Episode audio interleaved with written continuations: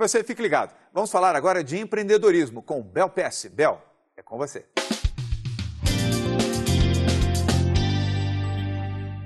Oi, João. Hoje vamos falar sobre liderança. Já houve tempos nos quais o líder era quem impunha autoridade. Agora, o líder é quem conquista influência por meio de ações admiráveis. A forma mais eficaz de influenciar positivamente alguém é por meio de bons exemplos. É muito mais fácil liderar por inspiração do que por ordens. Vamos supor uma situação simples. Você, como chefe, quer que seus funcionários nunca atrasem para as reuniões. Uma coisa é você mandar todos chegarem na hora.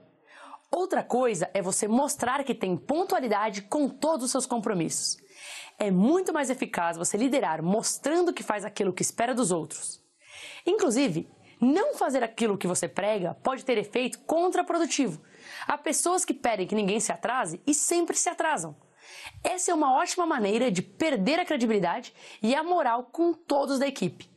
O mais interessante é que essa habilidade de liderar, por exemplo, é válida para todos, não só para os chefes.